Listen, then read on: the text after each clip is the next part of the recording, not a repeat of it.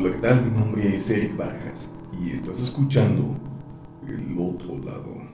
El día de hoy, como pueden ver, pues eh, ya empezamos octubre, lo cual es perfecto para empezar con nuevos episodios de este programa. Así es la, esta vez el, el modo de Spooky Season a todo lo que da. Entonces creo que es el momento perfecto para que, empieces a sacar todos estos episodios de temas interesantes. Ujú. Eh, como pueden ver, pues hoy les he traído de nuevo a mi hermano Omar. Muy bien, muy bien, muchas gracias por invitarme otra vez. Este, es un, un gusto estar aquí otra vez contigo. Este, creo que esta vez nos vamos a enfocar en una temática un poquito diferente a lo que todo el tiempo nos, nos muestras. Sí, pues el día de hoy, de hecho, les tengo un tema particularmente especial. Pues debido a el auge que ha tenido la nueva serie de Netflix de Jeffrey Dahmer, Ujú. el destripador de Milwaukee. Sí, creo que sí lo conoces, sí. No estoy muy seguro. Eh, no estoy muy seguro, es que apenas llevamos un capítulo de la serie. Llevamos un capítulo de la serie, Seamos honestos, pero está muy, estaba muy bueno. Está bueno, muy bueno. Sí, vi que no hacemos spoilers a nadie, ¿verdad? Sí, sí. Además, pues para traerles eh, pues un contenido nuevo y que no esté choteado por ese mismo personaje, les he traído el día de hoy lo que es para este canal eh, el primer caso de un asesino serial. Estamos hablando de Ed Gein, también conocido como el carnicero de Plainfield. De hecho, por lo que tú me contaste hace poco sobre este carnicero, eh, se me hace un, un asesino.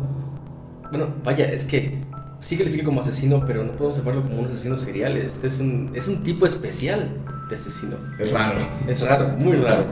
Sí, y esto, para quienes no lo sepan, es el personaje que fuertemente inspiró a películas como Psicosis.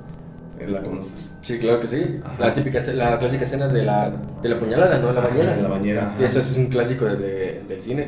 Una escena súper choteada también. Sí, inspiró películas como Psicosis y la que para mí viene siendo, bueno, creo que la- para la mayoría viene siendo la más importante de, de estas, La Masacre de Texas. Uh, buenísimo. Sí, bueno, pues eh, antes de comenzar, solo quiero recordarles que eh, visiten el canal de Jumarsaurio-99 en Facebook, hace streams de lunes a viernes. Así es, a las 8.30 tenemos streams de videojuegos y de igual manera este mes vamos a estar trabajando todo lo que son los este, videojuegos de terror. Porque vamos a estar trabajando, eh, para empezar, Luigi's Mansion, un clásico de, de GameCube. Eh, no, no califica como tal de terror, pero es uno muy bueno para la, para la época. Y algunas otras sorpresas por ahí que se van a dar dando durante el mes. Ujú. Eh, además, recuerden que también hay playeras del otro lado podcast. Recuerden que estas playeras no solo se ven bien, sino que también brillan en la oscuridad. Están muy bonitas. Sí, además ya va a haber nuevos modelos, lo prometo. Pronto. Pronto, Pronto. espérenlos. sí, bueno, los dejo con el episodio de hoy. Bueno, pues como ya lo mencionamos antes, el día de hoy hablaremos acerca de Ed Gein, eh, también conocido como el carnicero de Plainfield, que, el cual es un personaje que inspiró películas de horror como son Psicosis y La Masacre en Texas. Eh, ¿Ya habías alguna vez escuchado acerca de él? Mira, antes de que tú me lo comentaras, no, la verdad yo no tenía conocimiento de él. Había escuchado algunos otros asesinos, pero de él no. Y de hecho, cuando me lo comentaste sobre este asesino, se me hizo bastante interesante su, su modus operandi. Muy interesante. Sí, es que como tal, él no fue pues un asesino, o sea, cuando escuché el caso, porque bueno, pues este, para, para ser honesto con ustedes, con la, con la audiencia, pues la idea surgió a partir de, pues de una, de una escucha del programa que me dijo, oye, ¿por qué no hablas acerca de, pues, este personaje, no? Y dije, ah, ok, y este, de hecho ella misma me ayudó a recopilar bastante información al respecto. Sí, de hecho creo que hizo un muy buen trabajo, porque si no me equivoco, ella es una egresada de la carrera de psicología. Ujú. Y este, me parece que estudió a esta persona para uno de sus trabajos. Y pues se me hace súper interesante la cantidad de información que te dio. Sí, este, pues, mira, es que te digo, la verdad cuando escuché acerca de él y cuando me dijo que era la persona que había inspirado estas películas, yo pensé que iba a ser alguien mega violento, ¿no? Sí, así un homicida loco, enfermo. Sí, alguien así realmente enfermo, pero resulta ser que en realidad, eh, pues no era, no era lo que todos pensábamos. Más bien, ¿sabes que La palabra no es no era enfermo, la palabra es no del tipo asesino violento en serie. Ajá, Porque enfermo estaba, estaba enfermo. enfermo sí estaba. Estaba enfermo. pero no es el asesino en serie que la mayoría de las personas pues solemos interpretar. Sí, no, del, del tipo, estoy buscando a todas las víctimas aquí en mi ciudad. sí, me la paso este, en un auto viéndote desde lejos para Sí, volver a matar. rastreándote, ¿no? Sí. Sí. Eh, no, más bien lo que pasa es que pues él tenía un modo muy extraño de, de ser. Pero bueno, empecemos por el inicio. Sí, pues claro, por el físico. con la carpeta mágica de la información, información que cura. Pues mira, eh, su nombre era Edward Theodore Jean. Nació el 27 de agosto de, mil, de 1906 eh, en el condado de La Crosse, en Wisconsin. Su padre era George P. Jean, eh, el cual pues era un borracho, el cual Mira, lo voy a explicar de la manera más sencilla que puedo. Era un pelele. ¿Un pelele? Sí. Su padre. Sí, su papá era un pelele. ¿Puedes definirlo como pelele? Porque era el tipo de persona que no tiene voluntad para hacer nada.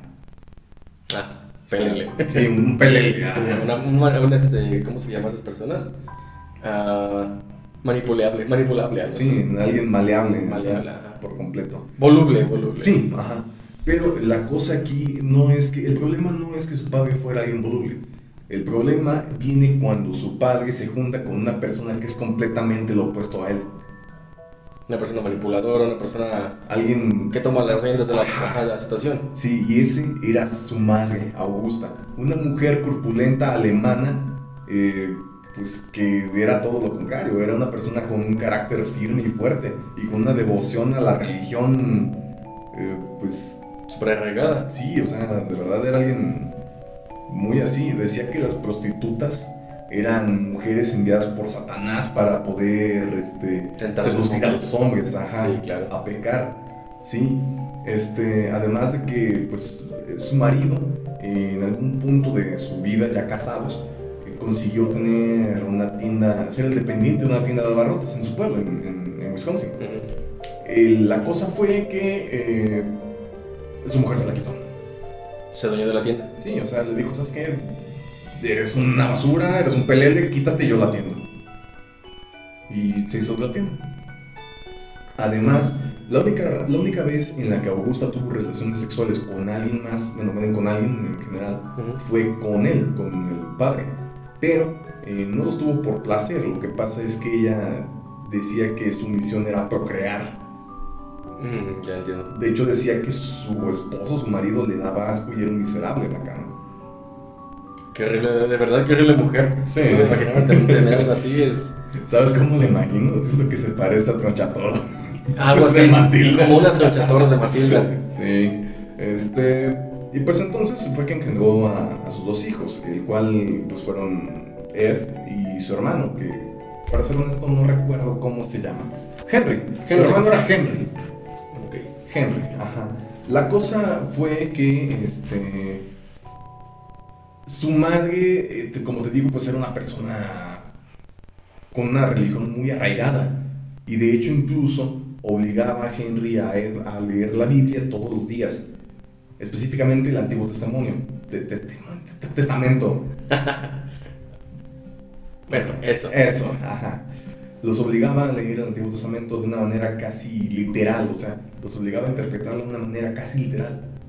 Sí, así a estar leyendo así a renglón por renglón, Ajá. así letra de ella. Me imagino algo así como tipo los Flanders. Sí, ah, dándole Pero sí, más sí, pero súper agresivo. pero súper agresivo y con una madre, sí. con dos padres vivos, ¿no? Los padres vivos, Sí. Eh, pero pues más o menos eso es, eso es más o menos el trasfondo de la pues de la niñez de, de Edward. Además de que su madre ni siquiera los dejaba tener contacto con otros niños. De hecho, se molestaba mucho cuando jugaban con otros niños. Esto debido a que generalmente eh, Augusta decía que no quería que nadie influyera en su vida y en la forma en la que ellos actuaban más que ella misma. O sea, casi que sí es como tipo de esas, personas que estudian en casa, ¿no? Ajá, de hecho, sí no, no iban a la escuela. no, mentira. Sí iban, pero me parece que nada más llegaron hasta el séptimo grado, debido a que su padre, eh, pues murió, murió de, una, de un paro, de un problema cardíaco. Sí, claro, probablemente su esposo se lo ocasionó por tanto estrés. murió de un paro y pues eh, su hermano Henry y Ed tuvieron que ser la cabeza de la familia durante un tiempo. Pero, perdón, una pregunta. ¿Quién es el mayor, Henry o Ed? el mayor es Henry. El mayor es Henry. Ajá. Ah, claro. Ed es el chico. Mm. Entonces, este, pues ambos tuvieron que conseguir un trabajo eh, y ser la cabeza de la familia. Mm, entiendo. Entonces, eh, pues pasado un tiempo, eh, Ed trabajó como, me parece que era así como un mandadero. Sí, era el IBM. Y me trae esto, y me trae lo otro. Sí, o sea, iba y hacía mandadillos ahí en su, en su, este, pues lugar, ¿no? Ah, pero algo que me faltó mencionar, que, que creo que debería, que porque es importante, es que eh, donde ellos nacieron, lo abandonaron ese lugar. Abandonaron Wisconsin. Ajá, abandonaron el, el poblado donde nacieron y terminaron, no, no, no abandonaron Wisconsin, abandonaron otro lugar que no recuerdo cuál era, o creo que sí era en Wisconsin. El punto es que eh, se movieron a La Crosse, en, creo que mismo en Wisconsin, pero ahora era otro poblado pues. La verdad no sé, reprobé geografía en primaria.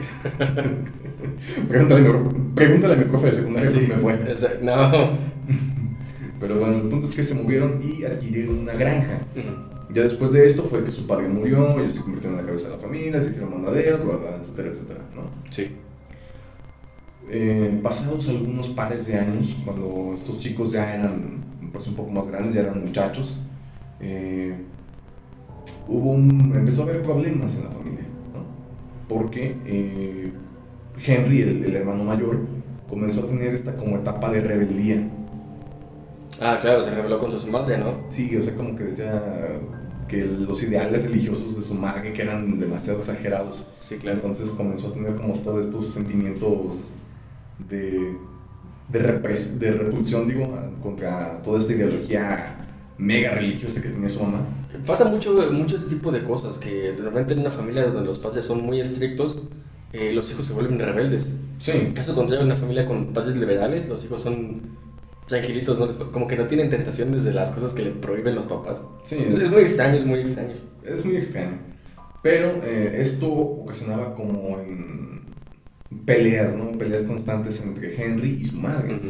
cosa que era de un completo desagrado para él, porque él sí creció como un poquito más, como, Dócil a las doctrinas de su madre. así, como más firme hacia lo que decía su mamá. Entonces, eh, este era como un extraño sentimiento, porque ambos eran quienes mantenían un poquito más el, pues, la casa, pero al mismo tiempo había como estas ideas encontradas, ¿no? O sea, estos problemas de, pues, de ideología. Sí, claro. Eh, tiempo después eh, hubo un pequeño pues, incidente que tuvo que ver con Henry. El 16 de mayo de 1944 se produjo un confuso incidente en su granja, más bien un incendio. Se encendió la granja. La granja se prende en fuego. Y dentro de pues, el fuego se hubo un momento en el que ambos hermanos quedaron atrapados y eh, pues los bomberos llegaron tarde, ¿no? Porque de por sí la granja era casi a las afueras de la ciudad. Ajá. Entonces, eh, pues llegaron un poco, pues sabes, ¿no? Tarde. Sí, claro, por la distancia que hay entre la ciudad y la, y la granja. El punto es que pues llegó tarde y encontraron entre los restos, una vez que se apagó el fuego, el cadáver de Henry.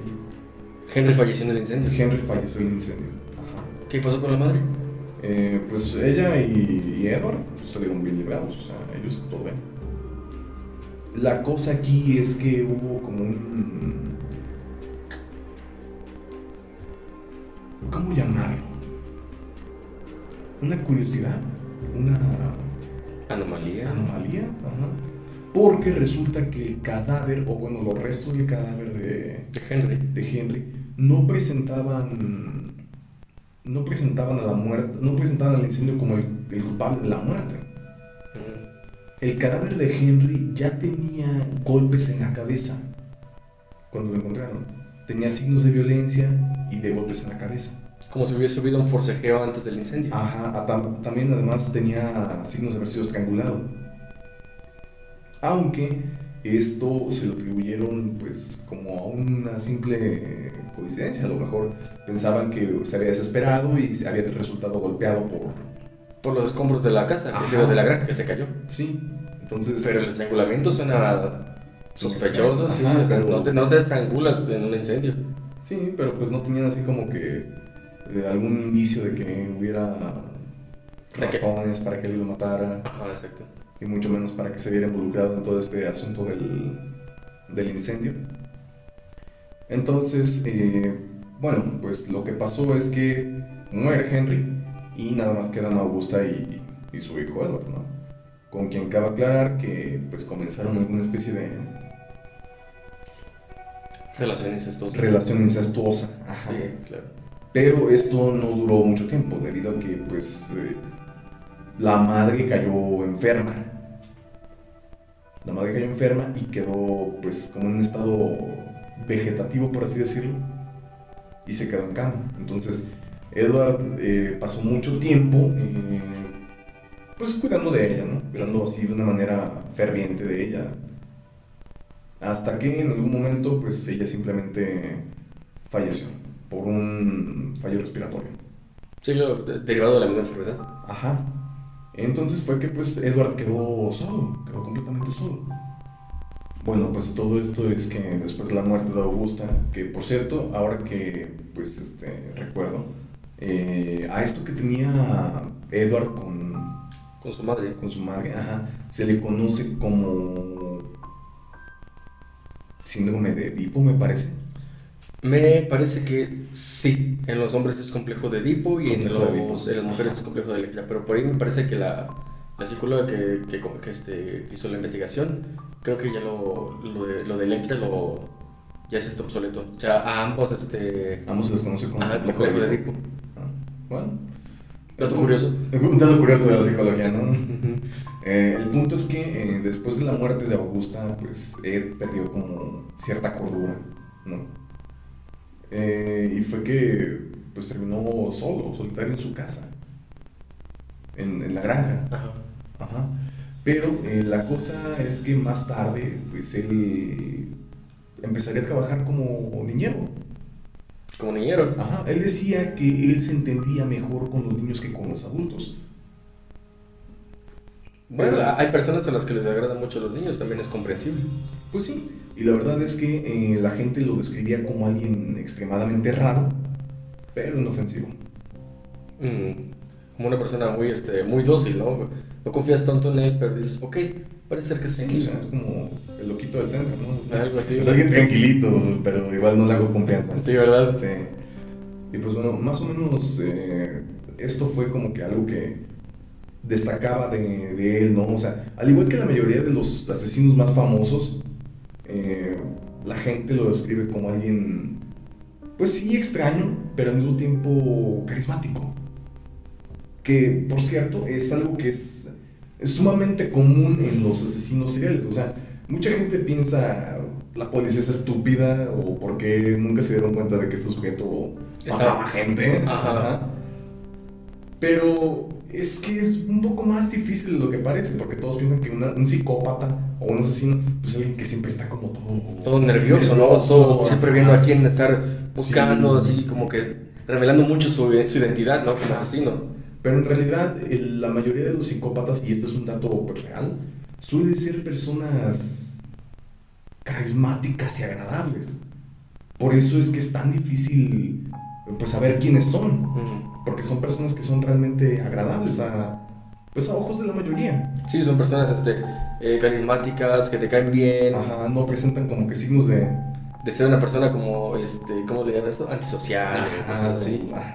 Sí, pues ser un, ser un asesino, lo que, lo que la mayoría de la gente tiene asociado como un asesino. Sí, una persona solitaria, este, que no se habla con nadie, el típico allá del salón, ¿no? Ajá, pero creo que esto también se puede ver negativamente reforzado por el cine o por la industria del entretenimiento. Sí, claro, en el, cine siempre te muestran a esta persona este, de la que siempre abusaron de él, de la que siempre este, hicieron bullying de él y se muestra como el típico estudiante callado que no, que no quiere hablar con nadie porque cree que todos están en su contra, ¿no? Sí, ¿no? Ajá. Y quizás esto también se puede ver pues, reflejado pues, en, en películas, en series, en una infinidad de medios, ¿no? Sí. Para acabar. Y, y da la idea errónea. Ajá. Bueno, pues eh, creo que lo más prudente sería pasar a su primer asesinato. La primera víctima, pues, eh, fue Mary Hogan, la cual era descrita como divorciada, dos veces, por cierto. Llegó a Plainfield. Ah, Plainfield. Ese es el lugar donde se mudaron, por eso es el carnicero de Plainfield. Ah, claro. Sí, tiene. Sí, tal vez debimos escuchar el título primero, Debimos, ¿no? sí, debimos poner atención a eso. Espero que ustedes lo hayan hecho. Sí, eso queda de tarea. Sí. Bueno, pues ella llegó a Plainfield después de mudarse eh, de Dallas, ¿no? Eh, era la que atendía a un bar y su personalidad era dura, decía insultos, eh, maldecía como camionero. Ajá. Eh, y era pues una persona también corpulenta. Entonces, pues adivina qué. Edward veía a su madre Sí. reflejada en esa persona. Claro, justo estaba pensando en eso. Exacto. Pues el crimen se cometió el 8 de diciembre de, mil de 1853 a las 16 horas y Mary fue encerrada en el local. Eh, ma- Mary, Oye, aguanta, ¿qué, qué, qué fecha dijiste? Perdón, corté, ¿qué fecha dijiste? 1853. ¿Era 1953? 1953, sí. Sí, vamos a repetir eso entonces mejor. Porque va, va- alguien, va, alguien va a decir ahí, ¿qué? ¿Listo? Ahora. Pues bien, el crimen se cometió el 8 de diciembre de 1953 a las 16 horas, cuando Mary estaba terminando de cerrar el bar, porque pues ella era la cantinera, la encargada. Claro, con la, acti- con la actitud que me describes, me, no me es difícil imaginarla como encargada de un bar. Sí, no, o sea, Incluso ella- como la sacaborrachos. De hecho, ella sabía lidiar muy bien con los borrachos debido a que pues, había pasado por dos divorcios por esto mismo, por, por problemas de licor, de alcoholismo. La entiendo. Ajá. Sí, y aparte de eso, este, si era corpulenta, pues fácil los agarraba, ¿no? Ah, o sea, los cargaba con una sola mano. o sea, te digo, es una Matilda, ¿no? es una flechadora. La agarra de las De las- trepas y se la lleva volando. Sí. Entonces, en ese momento eh, era, era temporada, pues, nevada. Ujú. Y Edward llegó al, al bar cuando ya estaban a punto de cerrar y le dijo que le dejara pasar a tomar una taza de café. A lo que pues como todo el mundo conocía a Edward como una persona pues rara pero mansa, por así llamarlo, pues le dijo que sobres, que, que se pasara a tomar su café. Es extraño, ¿no? Que quieras entrar a un bar a pedir un café. Pues es, Ni que, siquiera sabía que en los bares se, se pedía café. pues es que en lugares como estos donde, donde las, la gente es poca, porque la población de, de Plainfield era pues, realmente poquita, Ujú. donde estos pueblos donde todo el mundo se conoce y así. No es raro que los bares también funcionen como restaurantes, Oh, entiendo.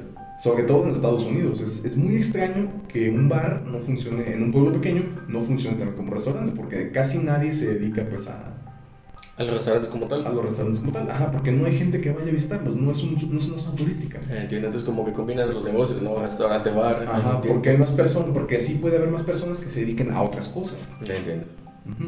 Entonces, pues ya este, lo deja pasar, se toma su café y es entonces que comete el, El asesinato. Ajá.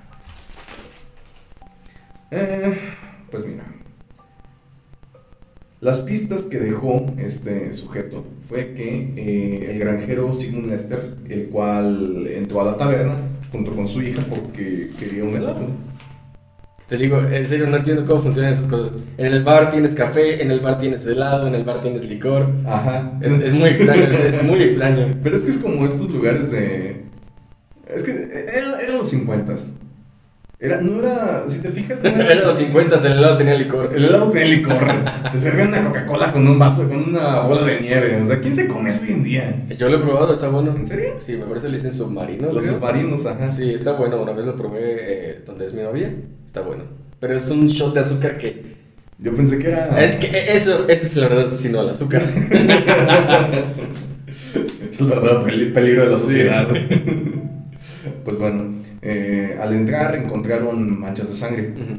Y un bueno, bueno, encontraron marcas de zapato ensangrentada y también encontraron eh, un rastro de sangre que llevaba hasta hacia afuera del, del bar donde encontraron eh, que cuando se cortó el camino de sangre encontraron las marcas de un neumático como si hubiera arrancado a toda velocidad Ajá. entonces pues la policía fue fue llamada para investigar, investigar. Ajá. Pero eh, pues no encontraron realmente mucho, ya que, bueno, más bien lo que pasa es que se adjudicaron a alguno de sus dos exmaridos. No, claro, algún vengativo. Sí, alguien con razones para, Para matarlo. Ajá, no a, no a Tom, no a Edward, porque pues no tenían ninguna razón que apuntar hacia él. Además, eh, se encontraron eh, en una taza de café huellas con sangre, pero pues la época era muy... Muy temprana, ¿no? Era, Estaba... muy, era muy temprano para tener tecnología que te permitiera escanear huellas dactilares. Sí, o el típico este con el pulito blanco, ¿no? Que Sí, no, está la verdad no sé si eso sea real. Es, es Sí, sale las películas. sí funciona así, pero no funciona como uno cree. Mm. Aquí les va un dato curioso. Resulta y resalta que las, el polvo para huellas dactilares no funciona como parece en las películas, que se lo pones y ya. Y es, ajá, con la Ajá. mochita. Sino que, eh, de hecho, se hace, este proceso es muy largo porque necesita ponerse en varios lugares, debido a que es poco probable que la huella dactilar completa aparezca en el objeto que se tocó. Como es decir, si por ejemplo yo toco a, a Mauricio, Ujú. mi huella dactilar no aparecería completa si hago esto. Es poco probable que tu huella dactilar aparezca completa, entonces por eso hay que estar buscando en varios lugares donde pueda estar la huella dactilar para poderla completar. Y aún así, pues no es como que un método Tan muy fiable, porque es estar armando un rompecabezas de un dedo. Entonces, eh, pues volviendo al tema, eh, lo único que pasó es eso, no encontraron pues suficientes pruebas para apuntar hacia alguien en concreto, así que se lo adjudicaron a uno de sus ex esposos. Ajá. Eh, sin embargo, algo que hacía Thomas, que pues por lo mismo que nadie serio- Edward. Ed- Ed- Ed, sigue diciendo Edward. Bueno, es que se llama Edward Thomas Jean. Ah, es Edward Thomas Jean. Ajá. Yo sigo, sí, es- todo este tiempo pensé que eso se llamaba Edward Jean, o sea, no tenía un nombre en medio. No, su nombre es Edward Thomas o Theodore. Es Theodore Thomas. Ninguno de los dos, ¿no? Se llama Pedro. Su nombre es Pedro. Es Theodore. Yo dije, Es- Thomas. Debo haber parecido Ah, un ah, idiota. Acabas de, de condenar a alguien más, ¿no? ya condenaste a algún, a algún Thomas. Bueno, Bueno, a partir de ahora ya Theodore, es Theodore. ¿Por qué no Theodore. simplemente lo dejamos en net para no meternos en lo dejaremos en él. Ok. Pues bueno, eh, y eso fue lo que pasó. Sin embargo, Ed eh, a cada rato bromeaba al respecto. ¿no? Decía cosas como: este, Ah, no, no, no está muerta. está escondida en mi granero. ¿En serio, sí? Eso era lo que él bromeaba. Ajá. Vaya, casi casi estás diciendo la pista. Él, él confesaba su crimen, pero como te digo, pues era una persona. Agradable, ¿no? Todos diciendo, Ah, ah, todos claro. no. el viejo, El ¿eh? viejo, eh, Sí. Está bromeando con la muerte de una señora. Sí, ¿verdad? Nada sospechoso. No, no. Volvemos hasta abajo. Bueno, hoy en día tampoco sería tan mal visto, ¿sabes? Es que. Hacen memes de cuando se murió la reina Isabel. Eh, bueno, buen punto. Se muere alguien y mueven la torre de Mortal Kombat con la foto de Chabelo. Te digo, no, no, ya no respetan, ya no respetan nada. Ya no respetan nada. Y pues bueno, esa fue pues su primera su primer asesinato. ¿no? El, el que realmente fue Un un asesinato. asesinato de verdad. Ajá. Sí. Este, la segunda, en este caso, fue el segundo asesinato, que también, por cierto, fue el último. Así es, nada más cometió dos crímenes. Bueno, crímenes de asesinato en realidad. Eh, fue durante la temporada de caza. Pues como sabes, estos lugares, eh, los pueblos, los poblados de Estados Unidos, están rodeados por el bosque. Sí, claro. No es este, no es de, no es sorpresa de nadie que la mayoría de estos pobladitos donde hay un montón de gente, pues de, de campo, eh, tenga, pues esta afición por la cacería. Sí, claro, muchos van a cazar que osos, que venados. Bueno, los osos Ajá. son un poco más complicados, pero está la cacería de venados, Sí, no, nunca vieron el renacido, ¿verdad? No. Pero bueno, era temporada de venados. Entonces, la víctima fue en esta ocasión Berenice eh, Gordon, dueña de una ferretería y pasó el 15 de noviembre de 1957 Ujú. cuando Ed ingresó al local y compró un galón de líquido anticongelante y eh, acordó regresar a la mañana siguiente a recogerlo. Al día siguiente comenzó la temporada de cacería de ciervos en Plainfield, donde todos los hombres del bosque eh, pues salieron a, a cazar, incluyendo el hijo de la dueña del- de la ferretería. Eh, fue entonces que eh, pues Edward cometió su crimen. Ese día no abrió la ferretería, lo que se le hizo extraño a todos, y el hijo de la señora regresó de la casa y reportó que su madre había desaparecido. Y en esta ocasión sí tenían pues ¿Motivos? motivos para apuntar hacia, hacia Edward. Sí, tengo una pregunta antes de que continúes. ¿Alguna característica en especial por la que Edward decidió tomar a esta persona como, como su víctima? En esta ocasión no, no había así como que ¿Algún rasgo como pues un rasgo distintivo como en la última vez que fue Sí, porque era una persona parecida a su madre, entonces puede que haya una especie de patrón a seguir, pero me estás diciendo que esta persona no tenía ningún... en esta ocasión no, Eh, bueno parece ser que no, no tengo así como que un- no, no encontré pues datos yo tampoco al respecto, sí estuve buscando pero realmente no encontré como un dato al respecto de por qué atacó a esta mujer. Digo yo, tal, tal vez pueda ser alguna característica similar, digo, no hay datos, pero puede ser que si fuera... Es probable que tuviera algo que lo, que lo recordara a ella. Ajá. El punto es que, pues, eh, la mujer desaparece, la, la ferretería no abre y toda la gente se queda preguntándose por qué, o sea, Sí, era no una de mujer, personas que... ajá, que no, no descansan. Ajá. A menos de que tengan una gran, pues... Una urgencia, una emergencia, una necesidad. Entonces el hijo llega y reporta a su madre desaparecida. y la razón por la que esta vez sí tienen, pues, este, motivos para apuntar hacia Edward es que la hoja de registro donde se hacen las, este, Sí, lo- las compras, ¿no? Las Las compras, los pedidos. Sí, eh, como tenía, como había dejado, había dicho que iba a regresar por él al día siguiente. De hecho, es, si no, de, no- de no haber sido- de hecho, de no haber sido por esto, es probable que no lo hubieran atrapado en esta ocasión, pues había dejado en el día anterior dicho que iba a volver por su galón. Entonces le anotaron a su nombre el galón El del anticongelante y fue la última compra registrada. Entonces, pues dijeron, fue él. Mira, tú lo podrías considerar un, un error de novato, pero es que técnicamente Edward era un novato, era su segundo asesinato apenas.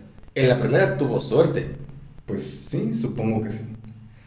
Entonces la policía, eh, pues ya de noche, porque esto fue en la tarde, o sea, se van en la mañana, eh, no sé, no estoy muy seguro de qué hora su- sucedería el, el crimen, Ujú. Y ya hasta la tarde, hasta la noche, ya cuando eso se está poniendo, es que regresa la gente y se dan cuenta de que la mujer efectivamente desapareció. Ajá. Entonces la policía va llegando en la noche hasta pues la granja de, De Edward. de Edward, ajá. Eh, la granja, cabe destacar que por cierto no tenía electricidad. Entonces la policía entra y, y entra con linternas. Sí, claro, se nada, ¿no? los autos. Ajá. Eh, este. Pues resulta que este hombre no guardó el cuerpo. Dejó el cuerpo colgado. ¿Alguien- ¿En serio? Lo colgó de las piernas con eh, un galpón. Un galpón es una construcción grande, techada, que se usa como, como taller. Eh, estos lugares donde cargan, por ejemplo, los motores de auto y todas esas cosas. Sí, sí. talleres mecánicos. Claro. Ajá. Creo que son estas las películas, este, las películas americanas, que es como tallercito a la afuera de la granja, ¿no? Ajá. Eh, la cual estaba, pues, en la vivienda. O sea, lo tenía, pues, ahí. En su propiedad. Prácticamente, ajá, exhibido. Y le puso ganchos en las orejas. La policía creyó que, pues, eh, que la había colgado como si fuera un cierre, como si fuera un trofeo de fuera un- Ajá, de cacería. Ajá. La casa, pues como ya te mencioné, no tenía luz, entonces los policías al entrar y, y aprender a, a Edward, eh, entraron con linternas. Y fue que fueron descubriendo poco a poco las cosas que contenía la casa. Sí, creo que aquí viene el plot twist de por qué este asesino es tan especial. Ajá. Eh, pues bueno, encontraron basura acumulada, eh, papeles, eh, cartones, latas de cerveza, eh, pues basura en general, ¿no? Sí, claro, imagino que esta persona no era muy ordenada. No, ajá. Y el rostro de Mary, la primera mujer asesinada, estaba en una bolsa y su cabeza en una caja. Dios. La cosa aquí es que esto es lo extraño. Mira, te voy a dar a elegir. Sí. Te voy a dar a elegir. ¿Qué quieres escuchar primero? Eh, ¿Lo de su casa o los objetos que encontraron? Lo de su casa. Dímelo de su casa.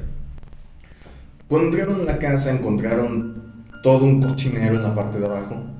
Entonces, al subir ellos, la policía, esperaba que, pues, que este mismo desastre que estaba abajo también se viera arriba. Y ya era como un... Pues algo que no les había Sorprendido. ¿no? sorprendido en absoluto. Ajá. Ajá. Pero al entrar arriba, ¿Al segundo piso? ajá, al segundo piso, todo estaba impecable. Limpio. Es decir, mantenía el segundo piso totalmente limpio y el de abajo un cochinero. Ajá, donde estaba todo lo que él hacía, todas Ajá, sus artesanías, por así llamarlo. Ajá. Ajá. Y esto, bueno, se, se puede así como que pues, atribuir. atribuir ajá, a que específicamente la parte de arriba pues era donde habitaba su madre, a quien cuidó con una con un amor y una Sí, así como con súper, ultra, mega cariño, cuidado, así como casi religiosamente. Ajá, entonces para él, él no quería así como que Ensuciar, el- ensuciar este lugar. Ajá, donde, de esta donde su madre. Ajá. Sí, creo que ya, ya estoy empezando a notar el subpatrón. Por eso te digo, yo siento. Yo, este. ¿Cómo se llama? Imagino. eh, imagino, imagino o pienso que su, la segunda asesi- este asesinato tenía algo que ver con su madre. Tenía algo que le recordaba a su madre. Exacto. Pero se me hace tan curioso que amándola tanto al punto de llevar una relación incestuosa, eh, quisiera buscar como asesinar a mujeres parecidas a ella. Se me hace tan muy extraño. Sí, es que es como esta situación en la que quieres que todo te recuerde a esa persona y quieres mantener cosas que, que te recuerden a esa Sí, persona. creo que esa es la palabra ah, clave. Cosas que te recuerdan a esa persona. Cosas, sí, porque no, no era como que, ah, guarda la cabeza. No. Sí, pero bueno, vamos para allá. Y aquí, esta es la parte en la que probablemente YouTube y Spotify me puedan censurar. Sí, no, así vamos Ok, al, así al plot twist. Si no ven esto, pues ya saben por qué. Si desaparece después de que lo subí, ya saben por qué es. Pues mira, algunas de las cosas más destacables que aparecieron en su caja, Mm. en su casa digo, fueron un cinturón hecho de pezones humanos, Ay, Dios. sillas y una lámpara tapizadas con piel humana,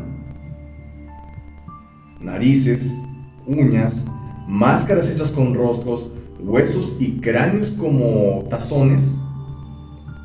Eh, ahora sí era la de este. Voy a beber el cráneo de mis Bueno, amigos. sí, mejor Mauricio, no escuches esto.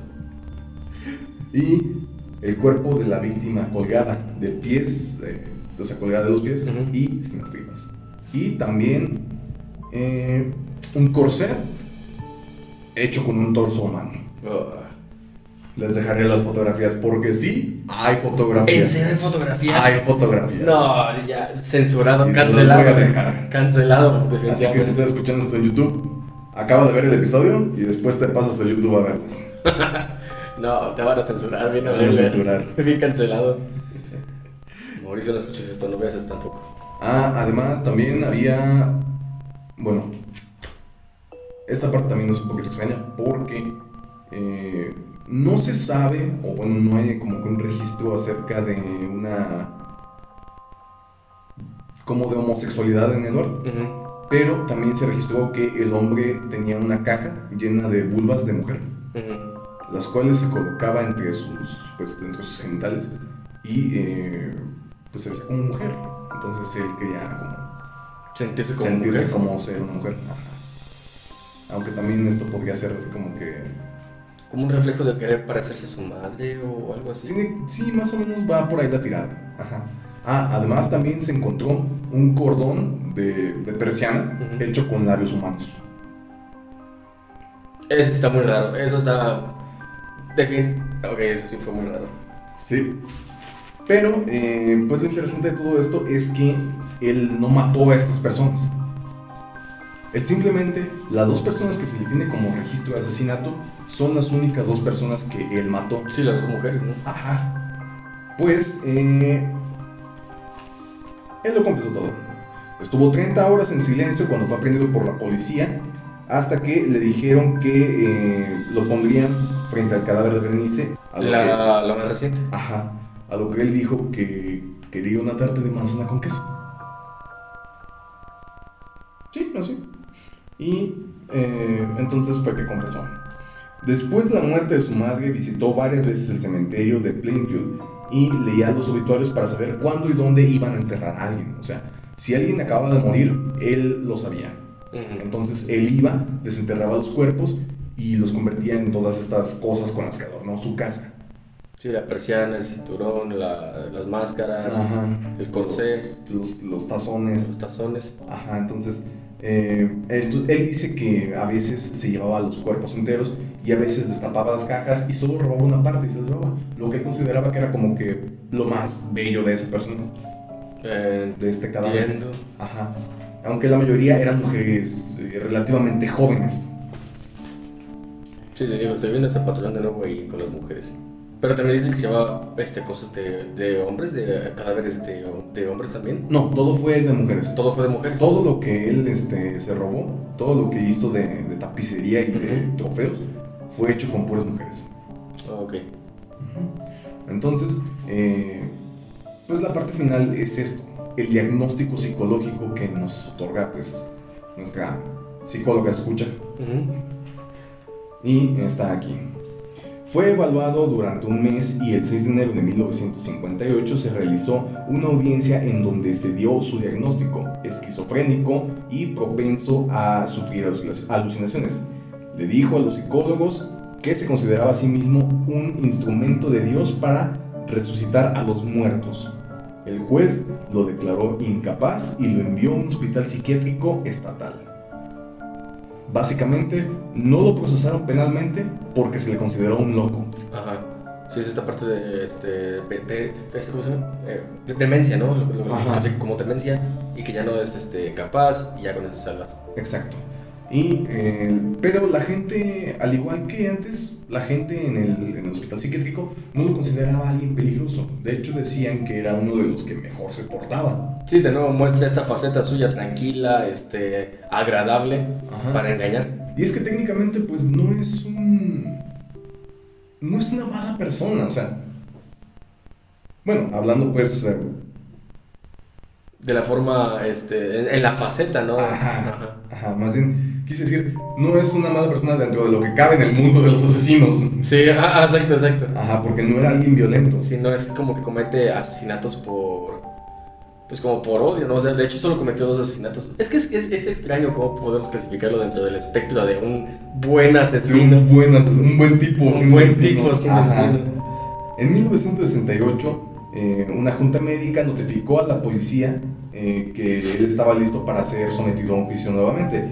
Y fueron nueve días de audiencia hasta que lo hallaron culpable por asesinar a Berenice y fue alojado de nuevo en un psiquiátrico. Mm. O sea, lo sacaron, lo procesaron, lo procesaron y lo volvieron a meter en el psiquiátrico. Vaya, nomás se fue de paseo.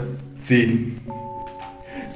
Bueno, pues eh, y pasó ahí hasta el final de sus días.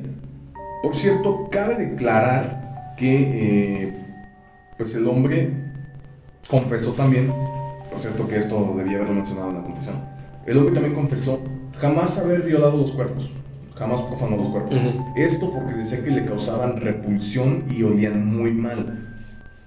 Sí, me imagino también, este, no era, ¿cómo se llama esa palabra? Negrofílico. Ajá, lo cual era, es algo que no encaja demasiado con, con el tipo de cosas que hace. O sea, hace muebles con la piel, que probablemente debían haber olido a rayos. Ajá. Pero no mantenía relaciones sexuales con los cadáveres. Ajá, y además te digo, eso es algo que también no, no encaja por completo con el perfil de un asesino serial. Porque generalmente la mayoría de los asesinos seriales eh, profanan, los cadáveres. profanan los cadáveres o los canibalizan. Este hombre no es que te digo, su, su mente estaba como pues ya trastornada por todas estas experiencias que vivió de chico, por toda la violencia, por toda la religión que se le inculcó desde chico. Entonces eh, se trastornó y tenía esta, esta sensación, según él, de ser el instrumento de el Dios. instrumento de Dios para revivir a los muertos a base de todas estas cosas que hacía.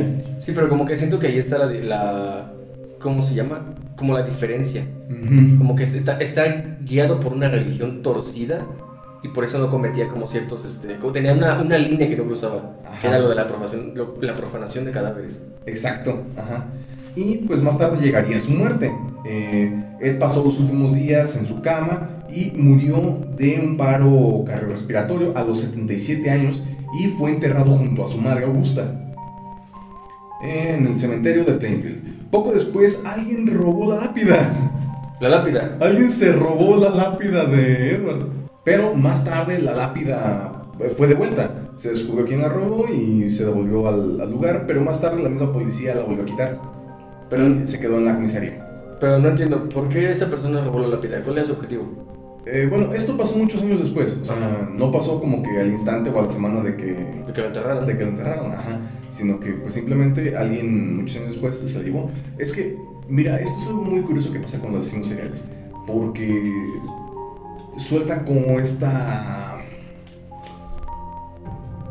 Como este interés en la gente, este... Como fanatismo. esta admiración en la gente, ajá. Sueltan esta admiración en la gente. Entonces, hay personas que harían lo que fuera por tener Un pedacito de un recuerdo. pedacito de ajá. recuerdo de esto o aquello. Ajá. Sí, pero creo que una lápida es demasiado.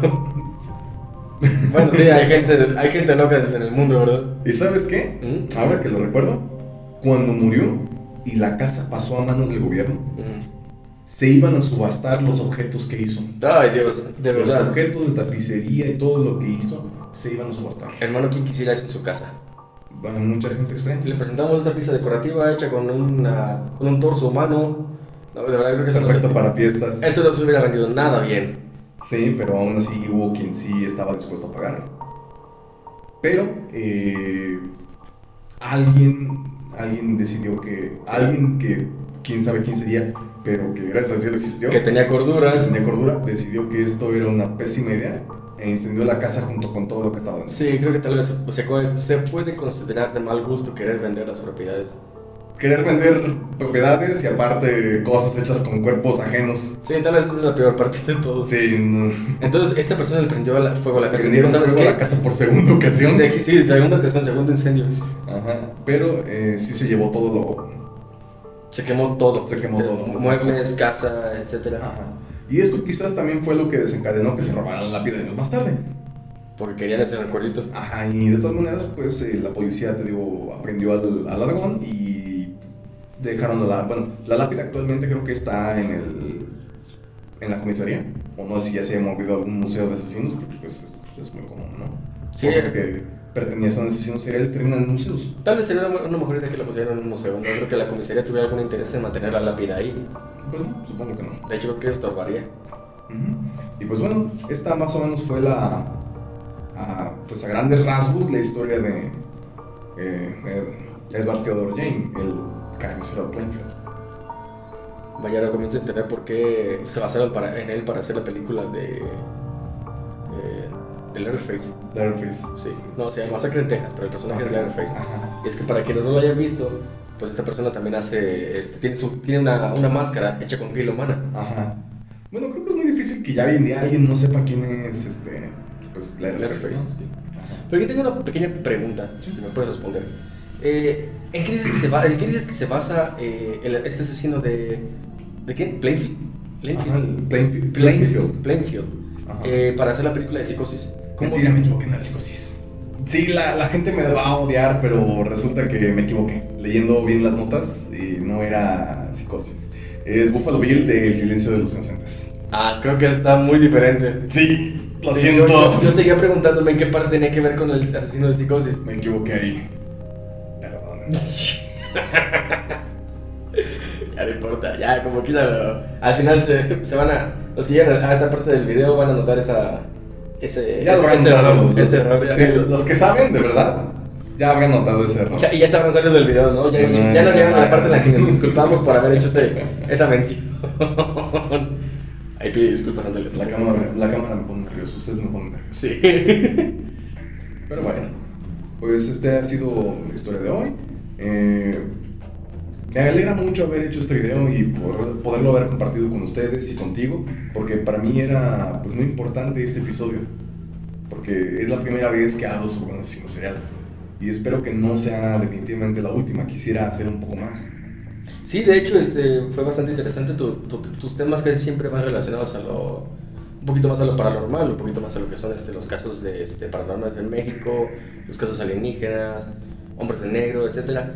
Creo que eso también fue un poquito una, este, un cambio interesante en tu programa, pero creo que es un, un formato que la gente aprecia mucho. Sí. Más ahorita con el auge de la serie de, de Netflix, ahí nos estamos enganchando un poquito, pero, pero pues este, es bueno para que la gente también conozca un poquito más sobre estos temas.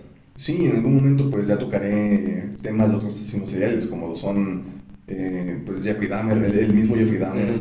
Este, el payaso Pogo, que pues fue el que inspiró la película de It. Ah, eso no, no, no lo sabía. Sí. bueno, te cuento de volada, a grandes rasgos, pues fue una persona que, como te digo, era carismática y se vestía de payaso para las fiestas infantiles. Más bien tal vez él vio la película de It y de ahí se inspiró. No, la película salió muchos años después de él Nada, sí lo sé, broma. y se los comía. Ah, Ah, ah. Y espero, dame un poquito de tiempo, pero les quiero traer uno de mis casos favoritos de asesinos seriales, que es el asesino del zodiaco. No, el asesino del zodiaco. Este es ¿Quién no ha de escuchado del asesino del zodiaco? De hecho, es bastante, es bastante interesante, sobre todo por esta forma, este, este modo que tenía él, de los acertijos, de ser tan misterioso, De burlarse de la de policía. burlarse de la policía mandando mensajes encriptados, o sea, es... No sé, ¿quién, quién, quién no se ha obsesionado un poco con resolver un acertijo, con resolver un misterio, verdad? Sí, y basaron su imagen, bueno, la imagen que se tiene el, del dibujo que hicieron de él, porque nunca se le atrapó, la, la, la, imagen de su cara, la usaron como modelo para crear al personaje de Daniel Lamb, de este, El videojuego... el videojuego Manhunt 2. Ajá. Sí, claro. Sí, entonces yo estoy muy emocionado por traerles ese, porque de verdad es uno de los que más me gusta. Sí, igual en Spotify, para, para, este, en YouTube, para los que nos siguen en YouTube, este, deberías poner la imagen de Daniel Lamp con el de la zodiaco para que vean la comparación. Sí, es muy parecido, la verdad. Sí. Pues sería muy interesante eso, pero eh, sí, de verdad este, espero que les, les guste mucho este tipo de formato, este, porque se vienen cosas muy interesantes, mucho de asesinos seriales. Sí, y pues ya saben que todos también se me estaría tratando de traerles lo más que pueda de, de este contenido, porque quiero aprovechar. Sí, de verdad es el, es el momento perfecto para empezar a hacer esas cosas. Sí, nos van a ver mucho a Mauricio, a mí y a Omar. Saludos, Mauricio. Saludos, Mauricio. Bueno, pues esto ha sido todo por esta noche. Eh, recuerden que si quieren que su historia aparezca en esta sección del programa, no olviden mandar un mensaje a guion bajo el otro lado podcast en Instagram y a el otro lado podcast en Facebook. También no olviden visitar el canal de Omar Saurio en, en Facebook. Sí, por ahí estamos en la plataforma de, de Facebook Gaming, estamos como bajo 99 hacemos este, streams de videojuegos todos los días, de lunes a viernes, este, a las 8 y media. Por ahí este mes vamos a estar trabajando lo que son este, los videojuegos de terror, empezando con el Luigi's Mansion, no es un videojuego de terror como tal, pero creo que entra perfecto en el, en el mood del mes. Sí, nada, está en la temática. Sí, está en la temática. Aparte, pues, vamos, este, tenemos una capturadora para eh, consolas antiguas. Entonces estaremos jugando los videojuegos en sus plataformas originales y espero que eso lo, pues, lo aprecien mucho, ¿verdad?